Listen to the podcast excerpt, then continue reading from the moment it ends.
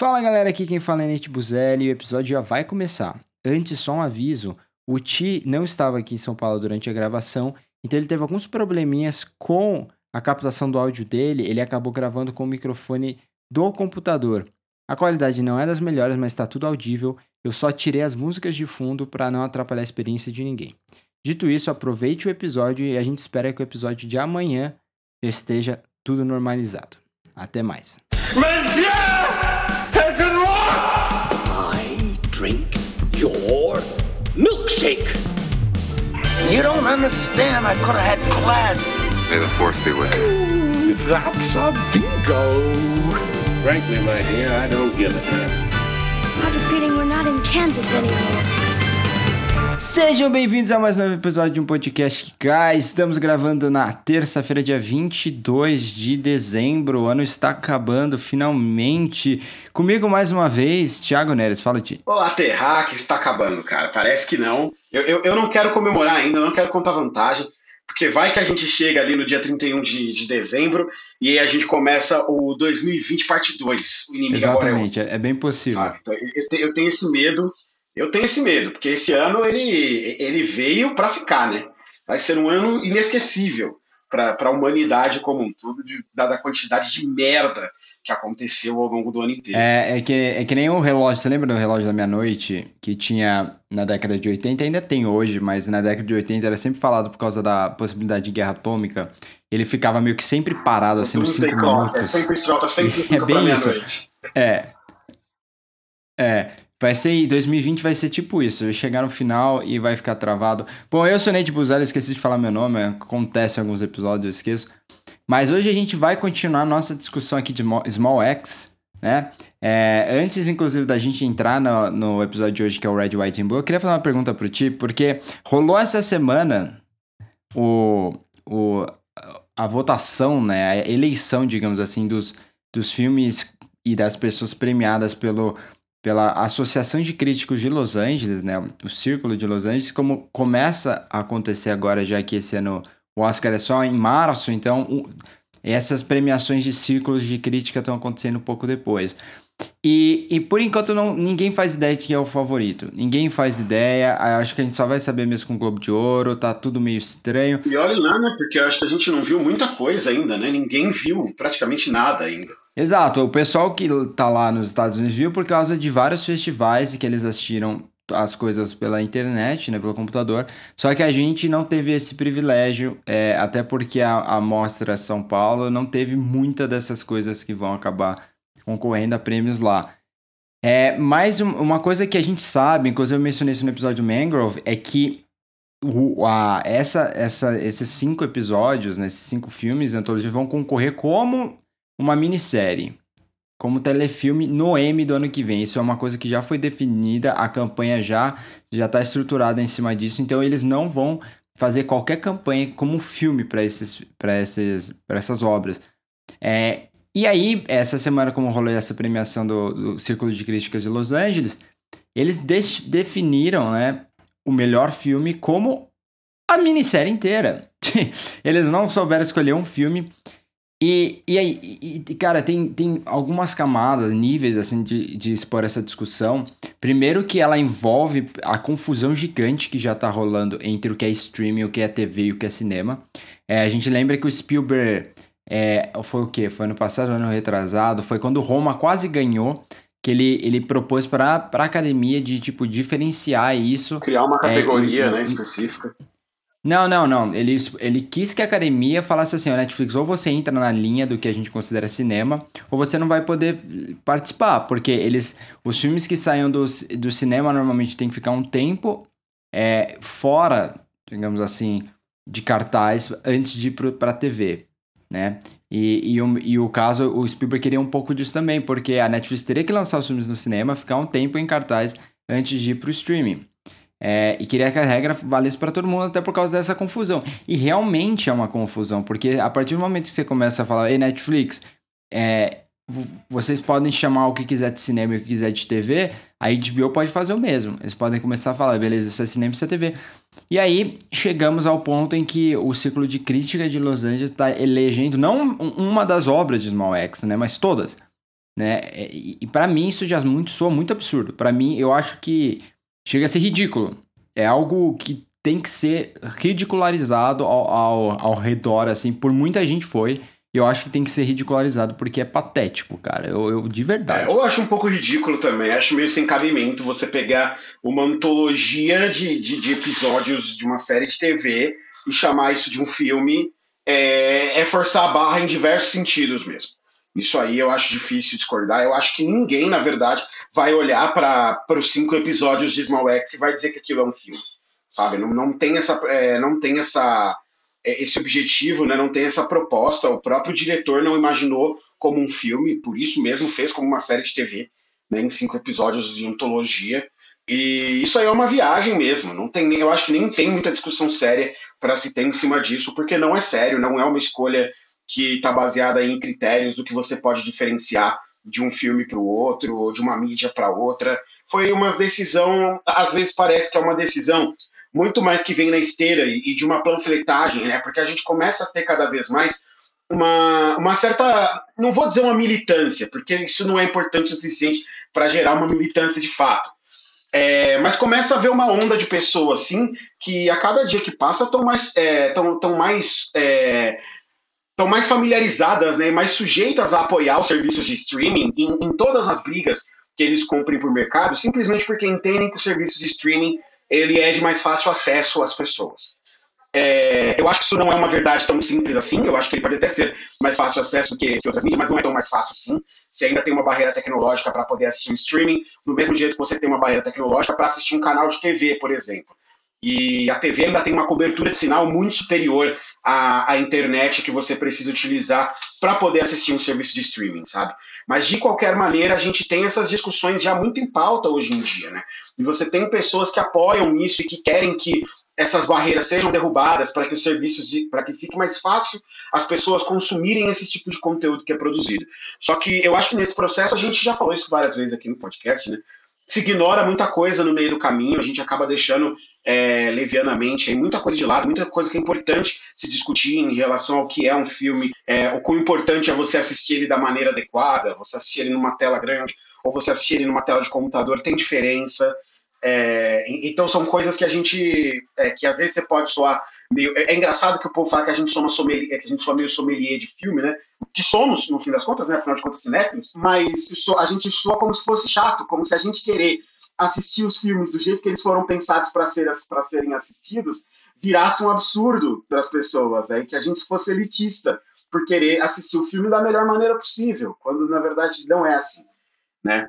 É, eu acho que há, questões, há questões muito importantes de acesso à, à cultura, de acesso às coisas que são produzidas, né, essa produção cultural inteira. Eu acho que o streaming pode sim auxiliar nisso, acho que de alguma maneira ele tem auxiliado, mas é muita calma nessa hora. É, não pode virar bagunça, como o Nathan falou, a gente não pode ter Small X concorrendo a melhor filme, gente. Não é um filme. Sabe, para começa por aí. Já é complexo você pegar um filme que claramente era para ter sido lançado no cinema, lançar ele na TV e querer que ele compita junto com os outros filmes quando você, ele foi feito para o cinema e você sequer pode assisti-lo na mídia qual ele foi feito para ser exibido. Né? Você assiste ele de maneira inferior. Dá para discutir, eu, eu, mas eu acho que aqui ainda tem área cinza que pode ser discutida. Mas tem que ser um longa-metragem, Cássio. Né? Eu não posso começar a fazer séries de TV e querer que, ela, que elas compitam com os filmes. São narrativas diferentes. A gente pode premiá-las separadamente, inclusive. Não tem necessidade de ficar misturando as duas. A gente tem premiação que, que premia os dois, como o Globo de Ouro, que vai premiar as melhores coisas feitas para a TV e as melhores coisas feitas para o cinema. Você não precisa misturar e fingir que não, que não tem nenhuma divisão, que não tem nenhuma diferença entre um e outro, porque tem tem diferença. Mas é, é esse que é o ponto. Ah, tipo, não é nem a questão do a premiação que vai escolher, é mais a questão realmente de que são coisas diferentes, né? São mídias diferentes, são públicos diferentes. Você pensa diferente em alguma coisa que você tá fazendo pra TV que você tá fazendo pro cinema. Mexe em tudo, né, cara? Muda o tempo que você tem para contar a sua história, muda o dinheiro que você vai ter para produção, porque obras para TV tem muito menos dinheiro do que obras pro cinema.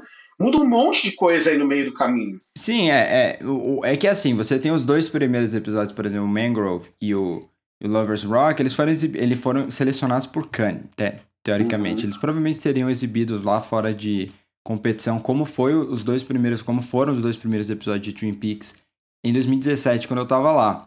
É, e, e só para mencionar, eu acho que Twin Peaks, a última temporada, ela, ela, ela parece mais um filme do que, do que essa antologia, até porque é, são episódios, né, que realmente, se você juntar tudo, é um grande filme, é isso. Né? E, e o Lynch pensa assim, mas é outra coisa, aquilo é, é feito para é justamente pensado para TV, até a forma como o Lynch aborda algumas coisas quanto a visual, é você vê que é pensado para TV. É bem diferente do que ele faz para o cinema.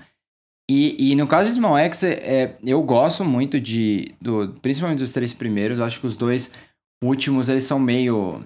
É, a gente vai falar deles animes mais fracos. Só que o que mais me irrita nisso tudo é que, tipo, os caras não têm. Eles querem fazer um. Eles querem tomar um ponto, meio que chamar atenção e falar assim: não, isso é cinema. Não importa onde é lançado, isso aqui é cinema. E eles não conseguem escolher um. Eu não sei, às vezes eu acho que eles se perdem muito é, na qualidade da produção e esquecem a mídia em si. E esquecem o formato em si. Que é Por que não fizeram isso com o Steve McQueen isso, quando o Steve McQueen fez outros filmes? É, isso me tira do sério, sabe? Porque os filmes de Steve McQueen são sempre incríveis. Na época do Hunger, né, nenhum círculo de crítica pensou em mencionar, que foi o primeiro longa dele. O Shame só recebeu menções em relação à atuação. É, o 12 anos de escravidão, que é, era um dos melhores filmes daquele ano, foi premiado em pouquíssimos círculos de crítica. Gravidade ganhou muitos, em muitos outros, né? E inclusive o Quaron dominou toda a temporada de premiação como melhor diretor, que hoje é uma coisa que eu paro para pensar, até porque eu tô mais velho, na época eu tinha 2013, eu tinha 18 anos, é que é absurdo você falar que a direção de gravidade é muito mais é, difícil ou que eh, tem méritos maiores que a direção de Dois Anos de Escravidão, uma vez Gravidade é um filme praticamente totalmente digital, né? E, e Dois Anos de Escravidão é um filme extremamente com decisões narrativas extremamente complicadas. Então, me, me tira um pouco do sério isso, sabe? Que quando o Steve McQueen, quando teve a chance, sabe, de ser premiado, a galera pouco se lixava, sabe? E, e mesma coisa com Viúvas. E agora que ele faz um negócio pra TV, o pessoal quer chamar atenção. E, e, e, fica claro que não é por causa do mérito. É isso que me irrita. Não é por causa do mérito de novo, é porque eles querem fazer algum barulho. Sabe? É de novo a questão de publicidade. Existe uma publicidade ali, é uma estratégia de marketing feita por um, por um ciclo de crítica. Eu acho isso meio até antiético, para pensar que eles são críticos, sabe? Você não pode fazer isso. Você não pode, me desculpa. E, e assim, o, o Círculo de Los Angeles, que eu sempre imaginei que deveria ser o mais importante porque eles estão dentro de Hollywood, sempre para mim foi ridículo. Eles sempre escolheram uns filmes, umas coisas. Tipo, eles escolheram para melhor roteiro. É, eu acho que o runner-up, o, o primeiro lugar mesmo, foi é, Never, Rarely, Sometimes, Always, que é aquele filme eu já mencionei aqui 20 vezes que eu não gosto, que eu acho que é muito fraco, sem personalidade e que não acontece nada. Tipo, ele é basicamente acompanha as jornadas das meninas, o que é legal, mas ele, ele não tem, ele não é tridimensional, ele é totalmente chapado, assim, em questão de profundidade de personagem, de ação, sabe? E, e, o roteiro é uma das coisas mais ridículas que tem. Então, choca quando você olha pro ano, e por mais que a gente ainda não tenha visto muita coisa, você vê que eles não estão nem aí para as melhores opções. A gente bate o. A gente desce a mão na academia dizendo que a academia escolhe coisa errada. Mas todo ano a gente vê, tipo, o Critics' Choice Awards, que é votado pela crítica, e esse círculo de crítica também faz um monte de merda, sabe? Mostra que não é um problema só da indústria, mas é um problema das pessoas que estão assistindo o filme. Eu acho que isso muito se deve também a uma discussão, eu vou até ampliar aqui, ao fato de que todo mundo hoje pode se chamar de crítico, né, Ti? Todo mundo hoje pode entrar no YouTube, no YouTube abrir um canal, começa a pagar a associação lá para virar é, parte do círculo de crítica. E aí você, tchananã, você é crítico. Então a gente vê uns absurdos aí, né? A gente vê a galera, o clássico que a gente já mencionou aqui, os vídeos rolando sobre no YouTube explicando o final de filme. Explicando o final simples ficar de aberto filmes, interpretação, né? O que, é né? que é pior? Às vezes não é nem o final que está aberto a interpretação, não é nem o final de um filme complexo. O filme é super simples a interpretação é super óbvia, mas o cara faz um vídeo explicando. É, é realmente tem uma, tem uma, isso só é, na verdade isso é só um sintoma de uma epidemia de opiniões que a gente infelizmente entrou aqui na nossa sociedade, que a internet trouxe, de que agora todo mundo pode dar opinião sobre tudo, né? Com uma pesquisa no Google, se você já é especialista formado sobre o assunto que você bem entender, e se você pode fazer isso com com, com vacinas Por que, que você não pode fazer isso com o Mas cinema? imagina com né, cinema. mesmo? Então, cara, é, agora todo mundo sempre deu opinião, mas assim, eu acho que isso traz coisas boas e traz coisas ruins, né? Porque como sempre, é, você dar voz a todo mundo, é, dar espaço para todo mundo falar de alguma maneira, você acaba, é, acaba vindo gente falando muita merda, mas surge gente falando coisa boa também. E você tira um pouco da mão do jornalista é, elitista que trabalha para uma revista há 50 mil anos o direito de tecer uma crítica bem escrita acerca de um filme é, ou de votar nesse filme dentro de uma associação é, que, que vai ter uma premiação que, no fim das contas, vai impactar até mesmo no destino desse filme. Pode acabar impactando em quantas pessoas vão assistir, em quanta verba esse cineasta vai ter para o próximo filme dele, se ele vai ter verba para o próximo filme dele, né? E, e, a gente esquece que tem essa influência também e a crítica ela exerce esse papel. É, por isso que é realmente importante haver uma responsabilidade por trás disso, principalmente quando você se associa, né? E você vai votar, é, você vai para dentro de uma associação de críticos, é, a sua opinião ela passa a ter peso, porque você está ali entregando uma premiação, né? Se você está buscando isso, você, é, você cria essa premiação, você está buscando de alguma maneira dar essa importância. Mas aí a gente tem que começar a questionar também os modelos de premiação que nós temos hoje em dia, né?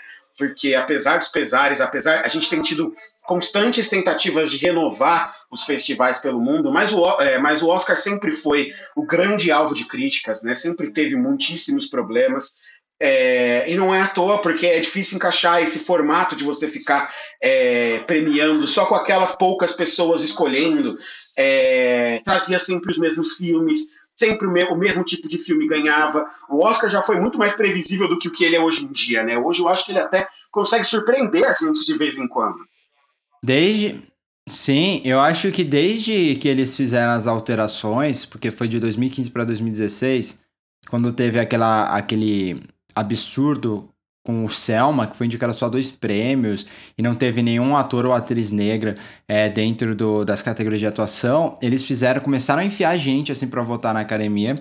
E aí a gente viu o resultado no ano seguinte com. É, na verdade, dois anos depois, né? Porque no ano seguinte teve Spotlight, a gente viu Moonlight surpreendendo, né? E, e aí depois a gente viu Roma quase ganhando, o que, é, que seria inacreditável, por mais que não tenha ganhado, a gente não imaginou que um filme de streaming estrangeiro poderia ter ganhado. A gente viu Pantera Negra ganhar três prêmios e ficar perto de ganhar também. E aí a gente viu o Parasita, né? Então a gente tá percebendo que tá bem mais imprevisível, né? Antigamente, quando você tinha os quatro prêmios do sindicato, que é o Producers Guild Awards, Directors Guild Awards, Screen Actors Guild Awards, é, e, o, e o WGA, que é o Writers Guild Awards, que é para produção, é melhor filme, né, melhor diretor, melhor o elenco e, e roteiro. Se, se, esse filme ganhasse os quatro, tchau. Ano, esse ano, 2020, a gente viu que o, o 1917 ganhou o Producers Guild Awards de melhor filme e ganhou o melhor diretor.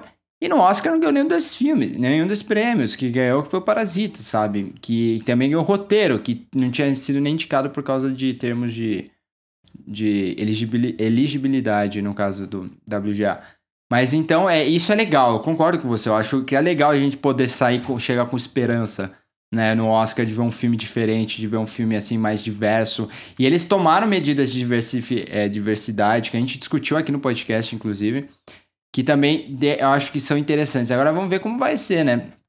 É, esse ano que tem tudo para ser um ano bizarro, né? O próximo Oscar. Vai ser uma coisa assim é, que não vai ter aquele filme unanimidade provavelmente ganhando, até porque a maioria desses filmes foram adiados, né? Mas é isso, vamos então entrar na nossa pauta principal aqui, que é Small X, Red, White and Blue, é o terceiro filme dessa antologia do Steve McQueen.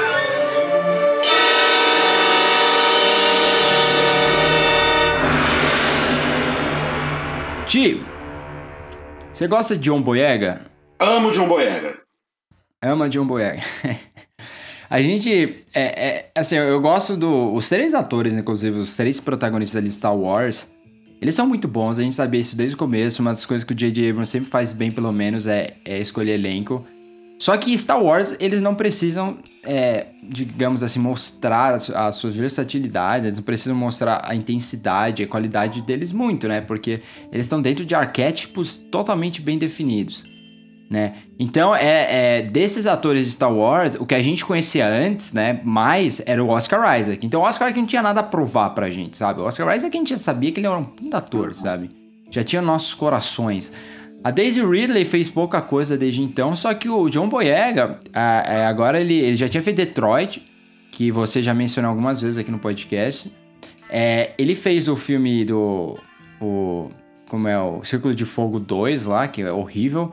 Mas Não é é, dele. tem- ele também não tinha muito a mostrar. E agora ele está aqui, pra mim, muitíssimo bem. Eu até me surpreendi, porque, eu- como eu falei, eu fiquei meio.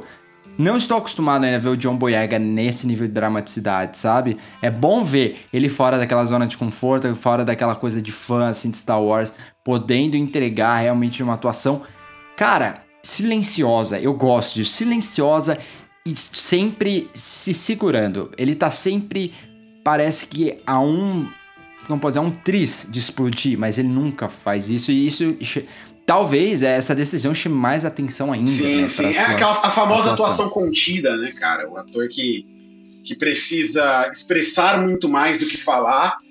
E, e a partir disso a gente consegue sentir as angústias do personagem dele ali. Eu, como eu falei, eu gosto muito do John Boyega, eu já elogiei ele muito falando aqui de Detroit. Pra mim, ele é a alma do filme, ele consegue ali.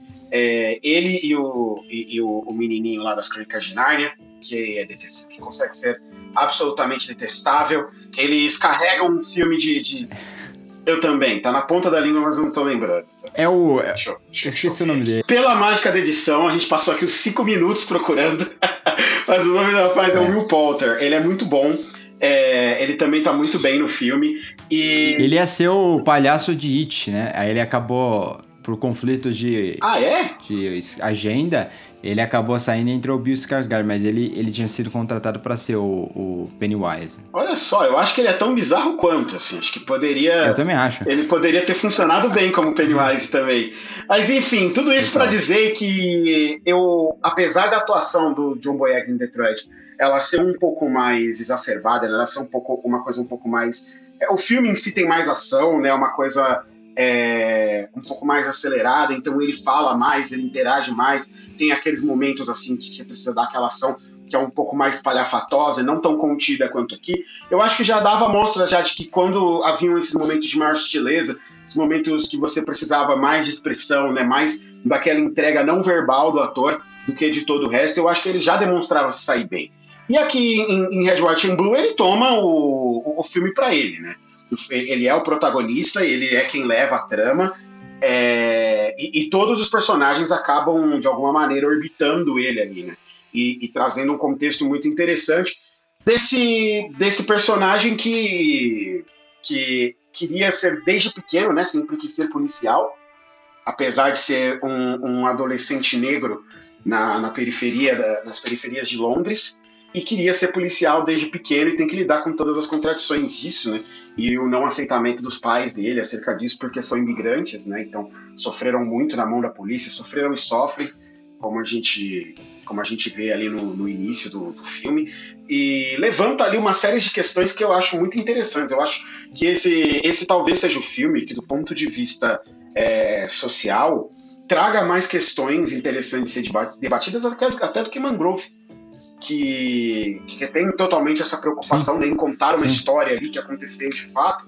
Eu acho que esse aqui talvez ele seja até mais propositivo, porque é, ele levanta uma série de questões a partir do dilema desse personagem e, e que para mim é uma questão muito interessante, né? Porque eu tenho um pai que é eu tenho um pai que é ex-militar, né? Aposentado, porém ex-militar e, e que viveu também essas contradições. Né, teve que lidar também com essas coisas, teve que ver tudo aquilo dentro do, do ambiente de trabalho dele, e é interessante como isso molda o personagem, como isso modifica o personagem ao longo da narrativa do filme, e modifica até mesmo as pessoas ao redor dele na maneira de lidar com ele.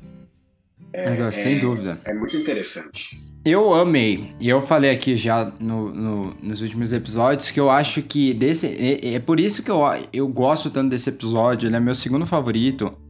E eu acho que. Enquanto o Lover's Rock ele é difícil porque, de novo, ele tem aquele conceito. E aí, como que você vai colocar aquilo em conflito dentro do roteiro? Esse filme já é mais de.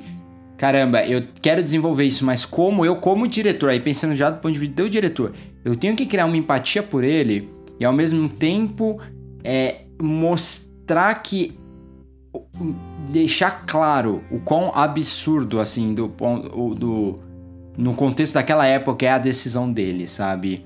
É de uma forma em que você sinta quase como se você condenasse a decisão dele, ainda que você admirasse um pouco a coragem desse personagem. Tudo isso é fácil colocar em palavras, né? Mas na hora de Ah, colocar então, ali. então, aí é que eu acho legal. Porque eu, eu, eu não acho o filme imparcial. Tá, essa é a É, não primeira é nem coisa que eu. acho que Eu também não a gente tem que trazer aqui. O filme não é imparcial. Ele coloca esse personagem ali com todos os problemas dele, mas pra mim o filme, o filme é bastante imparcial, é parcial em mostrar que ele não devia ter feito aquilo e que o que ele entrou na polícia, né, tem com, com ideias na cabeça dele que claramente ele nunca ia ser capaz de executar. E, e o filme inteiro é só ele aprendendo isso, né? É meio que ele lidando com isso. A gente termina o filme com ele conversando ali com a esposa dele e ela falando pra ele: você vai desistir por causa daquele, por causa de, de uns racistas na polícia? E, e- e- e eu até entendo esse argumento dela, porque quando ela fala isso pra ele, eu falo: é, você, você esperava o quê, amigo? Você achou que não tinha? Você achou que você ia chegar lá e todo mundo ia te tratar bem? Que você ia é, realmente modificar a corporação por dentro? Era o que ele achava, sabe? Eu acho que o filme deixa muito claro que é, o filme termina, na verdade, com essa quebra da ilusão dele, né? Com ele percebendo que ele não vai mudar tudo por dentro, que as pessoas não vão escutar ele, que a polícia não vai deixar de ser racista de uma hora para outra, só porque tem policiais negros dentro da força agora. Muito pelo contrário, eles vão ser racistas com os próprios policiais se eles precisarem. Isso, isso não é um problema. Você tá na mesma farda que ele, não te torna um igual na visão do racista. Nada te torna igual na visão do racista. É, até porque não é só, não é só, não são só os policiais, né? Os policiais é, é a- Hum. ele- eles são a, são os peões, né? Atrás deles você tem a, a grande, assim, um grande sistema, né? E eu acho, a gente vai entrar em detalhes da trama daqui a pouco, mas só pra pontuar isso, eu acho até que eu concordo com você. É quase a minha sensação foi que o Steve McQueen falasse assim, eu não teria feito isso, sabe? Mas ao mesmo tempo eu admiro um pouco da força que esse cara tem pra, pra ter tomado essa decisão. Porque eu acho que a forma como eles filmam esse personagem é com respeito, sabe? De que, tipo, os ideais deles são gigantes, entendeu? São gigantes. Mas será que essa pessoa com esses ideais tão grandes, essa força de vontade tão grande, faria uma diferença maior é, batendo de frente? Até porque é aquela coisa que a gente já, já conversou aqui quando você tem é, nove pessoas, assim, normais, como eu e você, numa mesa, e chega um nazista, o nazista se senta à mesa, e, e as nove outras pessoas não saem, você são tem dez ali nazistas. dez nazistas. Exato. Então, eu acho que é muito dessa situação de que tem quem tá olhando de fora, tá vendo isso, e, e aí ele não vai saber, não vai conhecer o, o, o retrato dessa pessoa. É aquela cena, né, em que ele vê os dois policiais brancos basicamente abusando de força pra prender um rapaz negro. E aí o John Boyega vai até a, a cabine em que ele tá, ele abre e pergunta se o cara tá bem, e o cara, tipo, destrói ele, assim, né? Xinga ele sem parar, chamando de Judas, basicamente. É e é justamente isso, porque ele tá do outro lado, mas as pessoas que estão olhando, elas têm esse julgamento e sem, sem saber do, da, do perfil dele, sem saber, assim, da, da personalidade, do, do, do que motiva ele, da história dele, sabe? Então, ele, eu acho que o final do filme é basicamente ele entendendo que ele vai ter que engolir isso. E aí fica a pergunta pra gente, né? Será que ele fez alguma diferença? Eu, eu- isso, isso eu achei sensacional, a proposta que, a, que a, o filme termina basicamente fazendo essa pergunta. Será que ele fez alguma diferença? Ou será que a, a- o que mudou hoje foi resultado de uma ação externa que causou uma é, que, que essas que essas assim essas, esses sistemas digamos esses departamentos eles tivessem que abrir mais espaço para é, outras pessoas. Entendeu? É, é- isso é demais porque é, é difícil pra caramba. E eu, eu admirei de- justamente isso que o que o Steve McQueen propôs, cara. Eu, eu achei que nesse ponto ele é o filme mais que mais te propõe uma reflexão. Ele é o filme mais assim complexo de para te fazer tomar uma decisão, sabe, quanto ao que tá acontecendo ali. E ele te faz sentir, basicamente. O John Boyega, em momento algum, até como retrato de alguém que tá sendo opre- é, está sofrendo com opressão, ele não explode. Tirando uma cena no final da delegacia ali, que ele briga porque os caras não foram dar apoio pra ele, Não foi nem brigar assim porque, ah, vocês são racistas. Não, foi porque eu poderia ter morrido, vocês são policiais, vocês devem me dar apoio. É, tirando essa cena, ele não tem muito o que dizer, né? E, e como você disse, isso vai influenciando também na família dele, porque o pai dele, desde pequeno, é, desde pequeno, não, desculpa, desde que o John Boyega era pequeno, ele meio que ensina pra ele, você não tem que prestar satisfação às pessoas, porque essas pessoas significam, elas representam, na verdade, E, inimigo, e- e né? diz pra ele, né? Você não vai. é, Você, duas coisas. Não seja um valentão e Exato. não traga a polícia pro meu. Pro, pro, pro meu gramado. Se não serem essas duas coisas, a gente vai ficar bem. E ele, ele vai na segunda, justamente. Ele faz não justamente... só traz a polícia como vira um, segunda. né? É, essa, eu gosto muito dessa relação dele com o pai dele, porque ela faz um contraste interessante com a minha com meu pai, né? Porque eu sou esse jovem mancebo de esquerda que tinha esses embates constantes com ele. Tenho até hoje, a gente conversa né, sobre muitas questões. Ele, como militar que é, vocês devem imaginar o tipo de coisa e crenças que meu pai deve carregar junto com ele. Então a gente tem esses embates sobre essas questões sociais e sobre essas importâncias todas com muita frequência. E são dois homens negros também conversando sobre isso. Sabe, meu pai tendo uma visão muito específica do que é ser um policial preto, que é um recorte bastante interessante. É muito interessante ouvir meu pai falar sobre a experiência dele nesse sentido. É, Mas ao mesmo tempo há uma série de questões sociais por trás que eu, meu pai sempre quis que eu fosse policial quando, quando eu era pequeno, e minha mãe sempre fez questão de dizer que isso jamais aconteceria e que ela não ia permitir que eu fosse policial. O resultado da coisa é que eu nunca fui, né? Nunca quis ser. Minha mãe sempre me convenceu muito bem disso. Uhum. E, e aí eu aprendi uma coisa ou outra no meio do caminho que torna completamente incompatível isso pra mim, né? Então eu assistindo o filme, o tempo inteiro eu questionava as decisões dele e falava, cara, você tá se iludindo. Você tá querendo aí fazer um monte de coisa que você não vai conseguir fazer nunca. E pra mim, tava muito claro que é pra onde o filme ia. Né, para onde que o filme ia descambar, aonde que as ações dele iam levar e que tipo de atitudes os policiais racistas tomariam em relação à presença dele na força. Para mim estava muito claro porque não, não tem muita outra saída. Racista é previsível, gente.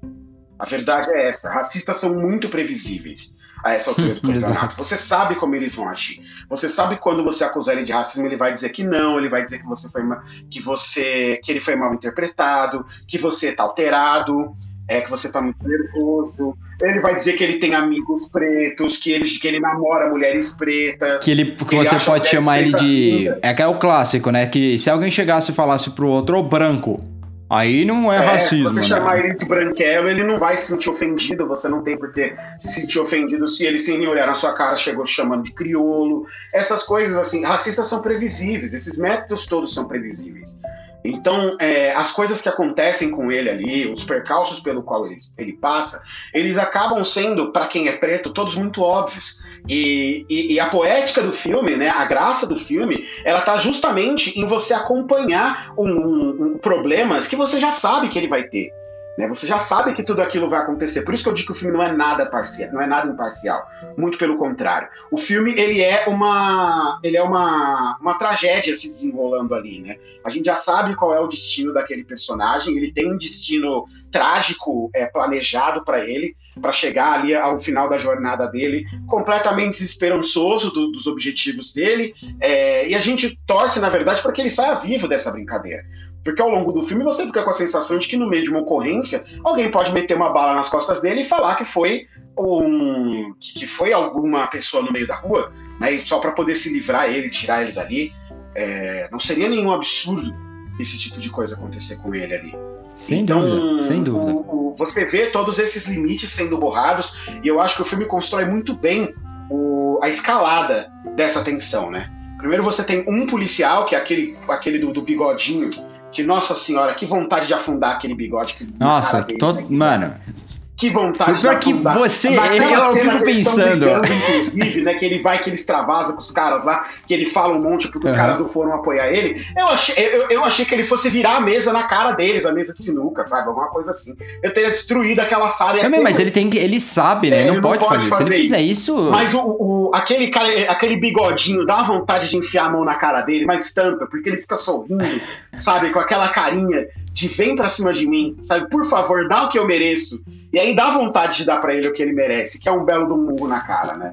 E, mano, é engraçado, eu fico sempre pensando o casting desses caras que deve ser ao mesmo tempo que você tem que ter toda essa postura assim, né, de profissionalismo, deve ser um negócio divertido. Você olhar pra cara desses malucos e falar, não, olha, olha você, a, a sua cara, se você colocar um bigode aqui, você é com certeza é muito racista, sabe? é, é, é muito Nossa, Tem cara, um- você é tão branco, se a gente botar um bigodinho, um boné, um boné vermelhinho em você. o boné vermelho, ele pode Você, nossa, cara. É perfeito. Você é um arquétipo, é. Exato. É exatamente. é- Ele é muito texano, apesar de ser britânico. E, e o trabalho de casting, assim, com esses caras foi, foi muito bem feito, porque é antes mesmo de abrir a boca, você olha pra eles e você entende, cara. É como isso falar o que o Ti falou do- da previsibilidade. Eu subi aqui um.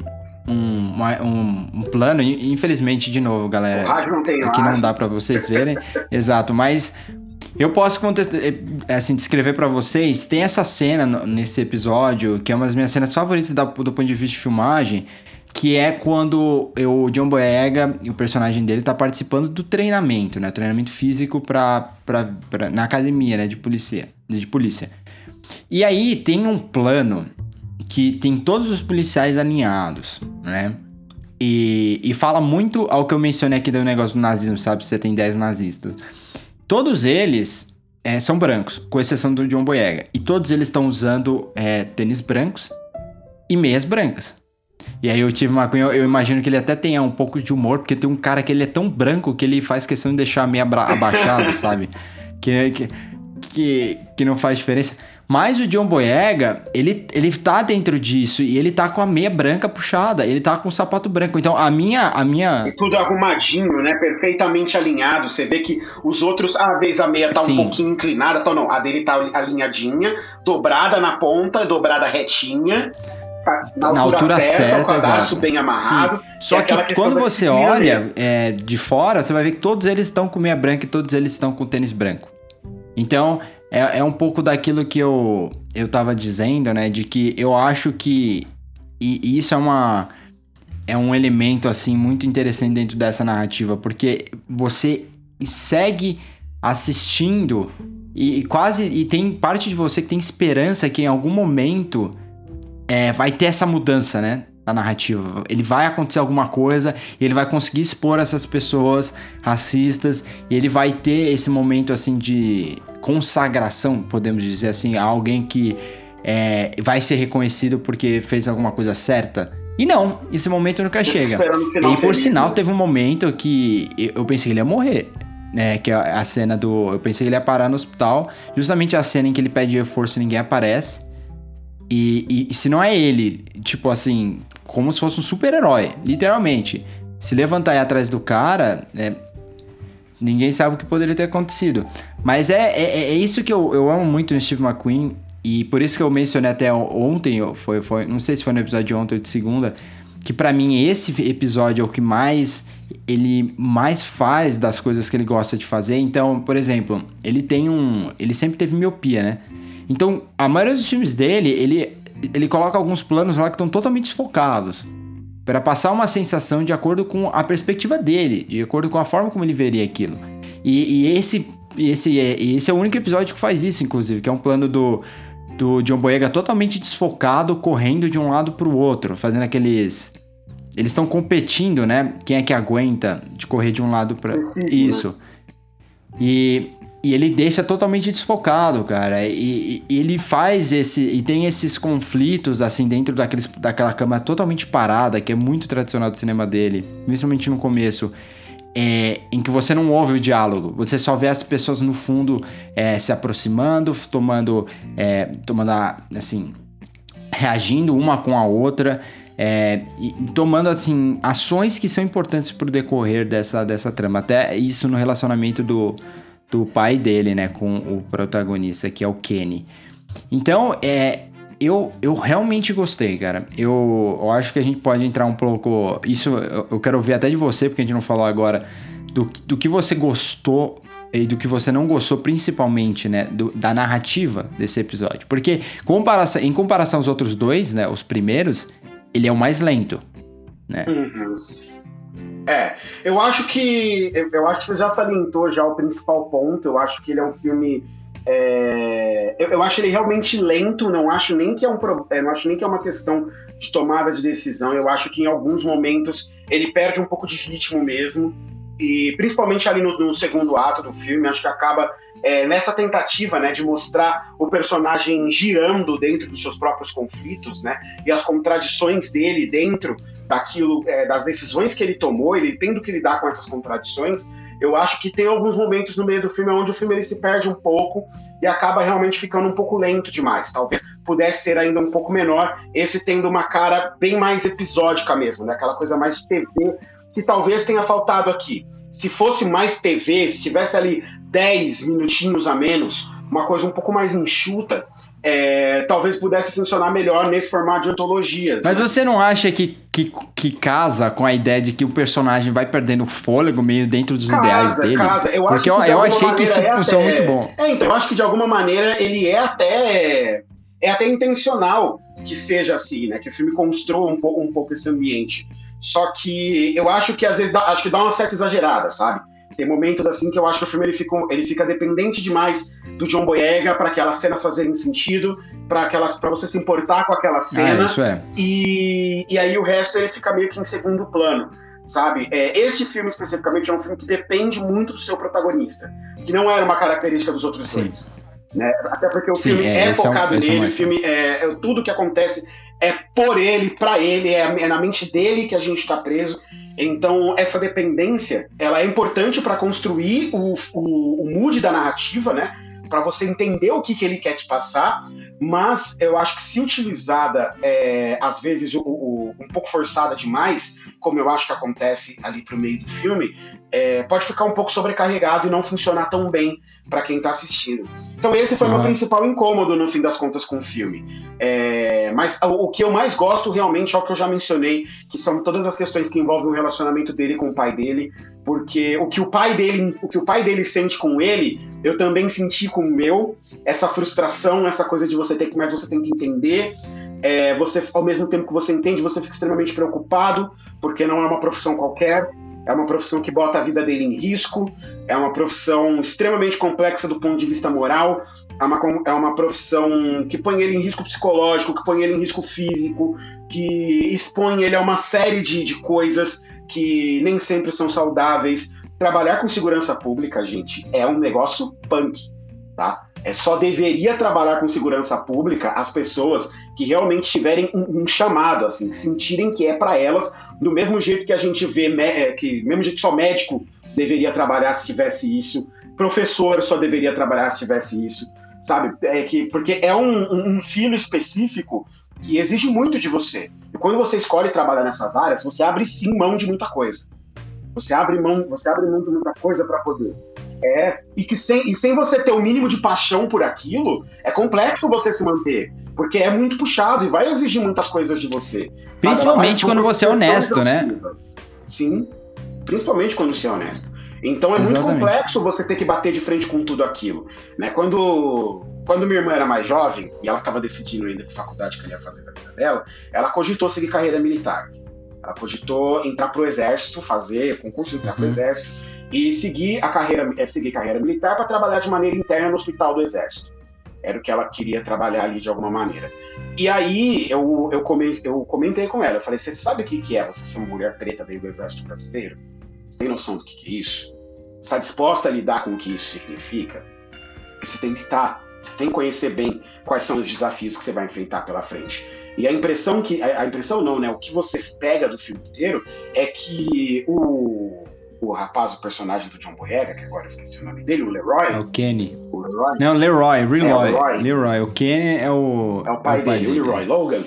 é, ele não sabia direito aonde ele estava se metendo. Ele sabia que ele queria ser policial e que ele queria fazer, ele, que ele queria ser o melhor policial possível para a comunidade dele, né? Ele queria servir na comunidade dele e ser um policial daquelas pessoas. Ele achava que a partir disso ele já conseguiria fazer diferença. Só que não é tão simples assim. Né? Nunca foi tão simples assim. E, e ele entrando sem saber, ele bate a cabeça e a gente acompanha basicamente ele batendo a cabeça por uma hora consecutiva até ele chegar no final e perceber que o mundo não é a, a coisinha cor-de-rosa que ele imaginou que seria, que entrar na polícia é, por simplesmente é, por e simplesmente ele entrar é, não muda nada e que é muito mais complexo do que isso. Então, essa discussão toda, eu acho que essa construção ali dessa mágoa do pai dele, mas aos poucos o pai dele tendo que lidar com isso, ele lidando com as próprias contradições dele mesmo, né? Tipo, de se perguntar, caralho, isso é o que meu filho sempre quis. Né? No fim das contas, é o que ele quer, o que ele quer fazer. E ele tem um sonho. No fim das contas, ele quer fazer isso por um motivo tão nobre. Né? Ele tem uma motivação tão boa por trás disso. Como eu vou dizer. Como eu posso. É, ignorar isso? Como eu posso simplesmente É. não abraçar o meu filho e abraçar esse desejo dele de querer mudar essa coisa que nos aflige tanto? E tem uma coisa, e tem uma coisa, mano, que eu, eu não sei se você percebeu isso, mas eu fico muito com essa sensação, que eu acho que é mais uma, uma questão, assim, pra gente pensar sobre o personagem aí, fugindo um pouco até da questão social, mas sobre esse personagem. É, como você falou, eu sempre quis ser isso, porque o filme começa, né, com essa cena dele pequenininho sendo abordado pelos policiais. E, e aí você vê ele crescido ali, e ele é formado, e ele trabalha, ele tem um bom emprego, né? É. Ele trabalha com forenses, né? Então, é um não é alguma coisa que paga Perito forense. Ele, sim, ele é um perito. E, e aí, o amigo dele, que é branco, inclusive, né? Eles estavam eles estão jogando e o cara fala: pô, eu te conheço, você. Você não me parece o cara que vai querer ficar por, é, por trás das cenas, né? Você é um cara de tá lá na ação. E é meio que como aquele cara colocasse a semente na cabeça dele ali de. Caramba, eu, po- eu realmente sempre quis ser isso, né? Eu posso ser isso. E aí depois ele achasse a ideia, né, de querer mudar as coisas por dentro, até como uma justificativa pra ele apresentar pra família, mas não necessariamente o motivo pelo qual ele quer entrar, sabe? E, e- e eu achei isso muito interessante porque é justamente quando o pai olha pra ele e fala assim: Meu, olha a educação que a gente te deu, pra, justamente pra você não precisar fazer isso. A gente, a gente, você ah, se formou, você é uma pessoa estudada, tem um bom emprego, sabe? E você vai abrir mão disso pra um cargo menor, provavelmente ganhar menos, né? Até ele tá na rua. E pra passar tudo que ele vai passar. E aí a gente chega numa, numa sequência é, que é com um menininho, né? O menininho joga uma coisa no carro deles. E aí ele vai atrás do menino. é, e o menino tá dentro de um, de um grupo ali, eu acho que. Não sei se aquilo. O que, o que é aquilo? Parece uma é um espécie de, de centro cultural ali, né? É, é. Um centro cultural no bairro de periferia. E, e o menino some. E eu acho que naquele momento ele. Ele esqueceu um pouco que ele já foi aquele menino. Não necessariamente que ele ia jogar uma, coisa no carro da polícia, mas eu acho que até pela influência da família dele, ele já viu os policiais daquela forma. E, de- e ele segue tentando ir atrás do menino de novo, né? E ele não encontra. É, eu, eu amei isso. Porque eu acho que naquele momento é o começo da mudança, assim, da cabeça dele. É de ele quase... procurando por ele mesmo, né? De alguma maneira, sem conseguir encontrar. E aí ele descobre que o garoto foi pra outro lugar, foi pra longe da vizinhança depois. E, ou seja, eu nunca mais vou, vou conseguir Exato. recuperar isso, né? Essa, essa pessoa que eu era que eu era antes, essa conexão com eles, essa presença ali, ser um deles, agora eu não, não tenho mais como ser. Então é, é custoso, cara, sabe? É, é- é- custa coisas pra você. O, o meu pai, eu sempre costumo dizer, meu pai é uma pessoa muito muito aprazível. Assim. Meu pai é o, é o famoso boa praça. Ele, é- ele é cheio de amigos, se você sentar pra trocar ideia com meu pai, ele pode nunca ter olhado na sua cara, ele vai conversar com você como, como se fosse assim, um amigo de antiga, um amigo de longa data, ele vai botar apelido em você, sempre apelidos carinhosos, tá? Nada jocoso, muito pelo contrário. Ele é o cara boa praça. E meu pai é assim justamente porque ele não suporta a ideia de ser julgado pelas pessoas porque Uhum. ele foi militar. Ele quer que as pessoas vejam quem ele é, esse cara boa praça primeiro, para depois as pessoas imaginarem o que, que ele fazia, o que, que ele fazia para ganhar a vida dele, sabe? E, e ele faz questão de se portar com as pessoas exatamente assim, para tentar diminuir essa perda. E ainda assim é diminuir, porque uma vez que as pessoas sabem, né, é, é, aquilo nunca mais é desvisto. Né? As pessoas nunca tiram aquela, aquela capa de você. O, o policial, É, ele fora do exatamente. trabalho, ele continua sendo policial, ele não vira civil. Ele não vira uma pessoa qualquer do momento que ele tira a farda. Ela continua com ele de alguma maneira e ela não sai mais. Isso tem um peso psicológico, isso tem um peso social, isso tem diversos fatores que influenciam na sua vida, né? Então, é, eu acho que o filme ele é muito feliz em abordar todas essas coisas, alguma delas ainda de maneira sutil. E, e é curioso como a gente sempre toca nas sutilezas, né? Que o McQueen consegue trazer para esses, esses episódios Small X, como ele consegue construir coisas e acrescentar elementos à narrativa dele a partir de coisas sutis, a partir de elementos sutis dentro do filme, sem precisar ficar explorando eles em primeiro plano para você ter essa informação, para você ter aquele contexto que está ali na história, né? Então, para mim é mais um, mais um excelente filme aí, é um que eu gosto bastante também. Eu só quero entrar no mérito aqui com você, porque a gente passou por cima no último episódio, quando a gente falou de Robbers Rock, sobre qual dos dois seria o mais difícil de ser executado, né? A gente falou por cima daquela vez, você defendeu os pontos, você disse até mais ou menos o porquê que você achava o Red, White Blue mais difícil. É, mas eu, eu, eu digo que eu acho o Lovers Rock mais difícil, porque ele é aquele, o, o Red, White and Blue ele tem, ele tá apoiado na trama, né? Ele tá apoiado de alguma maneira nas coisas que estão acontecendo ali com o É personagem. O Lovers Rock não, ele se apoia em outras coisas para construir a narrativa dele.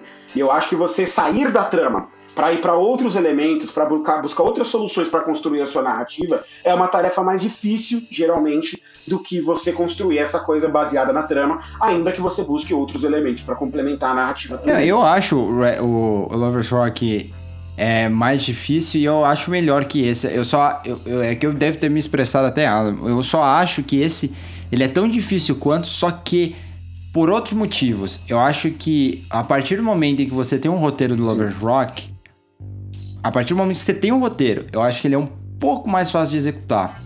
Porque todas as ideias estão dentro do roteiro. E você não tem aquele personagem que você vai se basear e você vai ter que construir aquilo é, com, digamos, com. É, a em- criar aquela empatia, aquele carisma para um personagem desse. É, e o dilema não é tão grande também no caso de Lovers Rock. Ele, ele, ele é tão. E é, e é justamente por isso que ele é um filme tão incrível.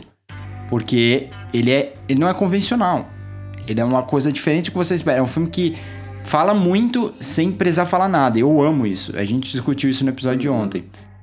Só que o Red, White and Blue, pra mim, a partir do momento em que você tem um roteiro, aí que eu acho que ele se torna um, ele um grande desafio. Porque as coisas que você vai colocar para as pessoas, ela não depende necessariamente do roteiro, da estrutura da trama. Ela depende do, do que você vai mostrar, de quanto tempo você vai deixar um plano né, na tela, de como você vai é, abordar é, o seu protagonista, o quanto de a- assim de carisma você quer que ele tenha para que as pessoas questionem as decisões dele, né? Eu, eu gosto sempre de falar de existem atores tão tão carismáticos, como é o caso da Emma Stone, que, que tem uma hora que você realmente não se importa com o que eles fazem, você só torce para eles. Eu gosto de lembrar, por exemplo, no final da Favorita, em que a Emma Stone se torna uma personagem detestável, só que você já, já comprou tudo dela ali, você já tava torcendo por ela, você gosta dela, Já então tarde você não se importa né? mais, você, você meio que olha. Exato, você olha de lado, assim, meio que pra negar esse, essa, essa mudança da personagem dela, sabe? E nesse caso, eu acho que isso é. é- você não pode colocar um. transformar um personagem é, nesse tipo de.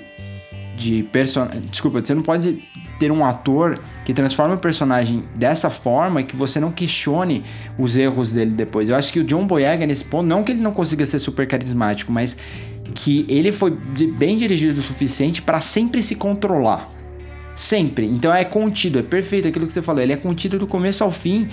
Só que ele é um contido que no começo é, é um pouco mais solto e no final você vê que ele, ele tá querendo im- implodir por dentro. Você vê que no final, se alguém chegasse pra ele e falasse, ó, pô, você pode voltar no tempo, você pode continuar sua vida do jeito que tava, Voltaria, ele né? provavelmente É, faria eu, aquilo. Eu, eu acho que isso fica muito claro. Mas agora é uma decisão final volta. do filme, inclusive, que eles fazem aquela, aquele paralelo, ele faz aquele paralelo super interessante entre o, o pai dele, né, em um dado momento lá do começo do filme, o pai dele é agredido por dois policiais por basicamente motivo algum, porque ele provou que os policiais, que os policiais estavam errados.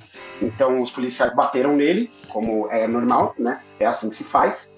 E, É. e aí o pai dele, ele- o pai deles é, o pai dele é processado e ele passa o filme inteiro defendendo que ele quer ir pro tribunal. Ele não quer que, que as acusações sumam. Ele quer ir pro tribunal porque ele quer, na Exato. frente do juiz, olhar na cara dos policiais que bateram nele e ele quer que eles expliquem na frente dele. Ele quer os cinco minutos dele no tribunal. É isso que ele fala, né? E, e, ao longo do filme a gente vai acompanhando a recuperação dele depois de ser agredido, ele vai parar no hospital, é, fica muito mal, aí ele se recupera. E quando a gente vai ver é, finalmente ele chegando ao tribunal para poder conversar com os policiais, a acusação desiste do processo, porque eles sabem que eles não têm como ganhar. E aí eles desistem de processar e fica por isso mesmo. E, e ele se sente extremamente frustrado, né, por isso. E aí quando a gente chega lá no final do filme, depois que os policiais deixam de apoiar ele, e ele, ele poderia ter morrido no meio da ocorrência, é, simplesmente porque o apoio que ele precisava não chegou, deixaram ele sozinho para se virar com o problema. É, ele vai lá, discute com os caras, vê que não dá em nada, ele vai até o capitão, vê que não dá em porra nenhuma. O capitão consegue ser tão racista quanto é, com ele. É porque o capitão não promoveu é, ele, né? O capitão manteve ele no mesmo cargo, promoveu todo mundo menos ele, não importando que ele. É, e aí ele ainda pegou a nota do teste dele e viu que o teste ele sabia que ele tinha passado, que ele sabia as respostas, deram uma, uma nota nada a ver para ele, sem ele poder contestar. Ele vai tentar contestar, ele não consegue. Então ele. E aí ele tem essa noção de que o que tiraram do pai dele naquele momento a oportunidade do pai dele se expressar, do pai dele se sentir ouvido e sentir que ele, que ele importava, né? E que aquilo que aconteceu com ele e que os problemas que estavam acontecendo com ele não eram silenciados, aquilo tinha uma importância e que as pessoas iriam ouvir o que ele tinha a dizer. Quando chega no final do filme, ele sente a mesma coisa. Ele se sente no mesmo lugar. Tanto que ele repete o plano, né? Ele coloca o rosto do John Boyega no mesmo enquadramento Aí ele vai pro pai dele na mesma cena, no mesmo enquadramento, e volta pro rosto de John Boyega antes da gente encerrar o filme. E, eu acho que aí ele consegue estabelecer esse contraste, assim, muito bem feito. E, e, dar um fechamento numa história que não tem uma conclusão, né? A gente não sabe se ele continua na polícia ou não depois daquilo. A gente não sabe se ele desiste Mas então, eu acho que ele não pode sair. Então, mas a gente não sabe o que acontece ali. O, eu acho que por, pelo contraste ele realmente não sairia. É, né? eu acho que esse é conflito, porque eu acho que ele sabe a importância, tipo, de que se ele sair agora, as pessoas vão olhar para ele e vão falar, ó, aí, ó, ó o é o, o cara negro, ele entrou pra polícia e não conseguiu, não conseguiu lidar com isso e já tá saindo, viu? Eles não têm o que precisa. E ao mesmo tempo, se ele continuar, é. né, ele vai sofrer lá dentro, ele vai ter que aguentar isso. Então eu acho que ele pensa nisso. Eu acho que ele tá desde o começo até o fim, ah, desde o momento, desculpa, em que ele entende a situação que ele se enfiou até o final, ciente de que isso não é uma decisão que ele pode voltar agora. Até porque, você lembra no começo que o, o, o, o cara que tá fazendo, assim, a banca dele, eu acho, pergunta. Pergunta não fala, isso é ótimo que você esteja aqui, porque a gente pode te usar até como uma forma de propaganda, né? Uma forma de mostrar. É, na verdade, ele é, ele é mais esperançoso, né, Fábio? Você pode dizer pra gente onde a gente tá errando. ai, ai, piadas, né? E, é, é, cara, mas é por isso, eu realmente gostei. Eu acho que todas essas questões que a gente discutiu, elas elas estão presentes e, e, o filme te, ah, te faz pensar sobre tanta coisa, mas ele realmente não é tão energético quanto os dois primeiros. Ele, ele não é tão apaixonante de forma alguma como Lovers Rock.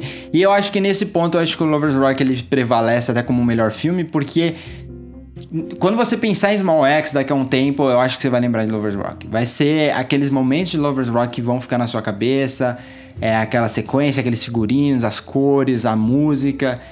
E, e, e, e esse daqui, o Red, White and Blue, é realmente mais uma.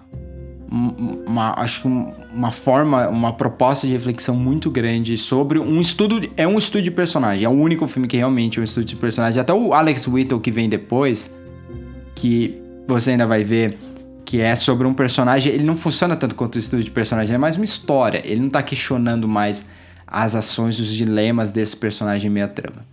Mas é, mas eu realmente gostei. Eu acho que eu teria mudado a ordem, inclusive. Eu, o, o último episódio de Small X para mim deveria ter sido Lovers Rock. Eu, eu acho. Mas isso é uma discussão que a gente deixa pro quando a gente for discutir o último episódio, porque é, é, eu acho, eu acho, eu acho que influencia de verdade. Eu realmente acho que influencia que a ordem em que esse, eles são colocados influencia a obra como um todo. Mas é isso. Ti, muito obrigado. A gente volta amanhã então para discutir os dois últimos episódios, que é Alex Whittle e o Education. E aí, sexta-feira, que a gente ia fazer o último episódio, a gente preferiu juntar os outros dois. A gente vai falar do A Voz Suprema do Blues, né? Que é o novo filme aí da Netflix, que tem a última grande performance de Chadwick Boseman contracenando com Viola Davis. É, é isso, rapaz. Eu já assisti, estou ansioso pra gente comentar aqui. A gente, a gente não falou nada Não, sobre não, esse filme ainda, a gente tá deixando tudo pra saber. Vamos segurar, mas você já deve ter visto minha nota lá no, no Letterboxd. Não vi ainda, eu vou ver, Não. vou ver, vou dar uma olhada.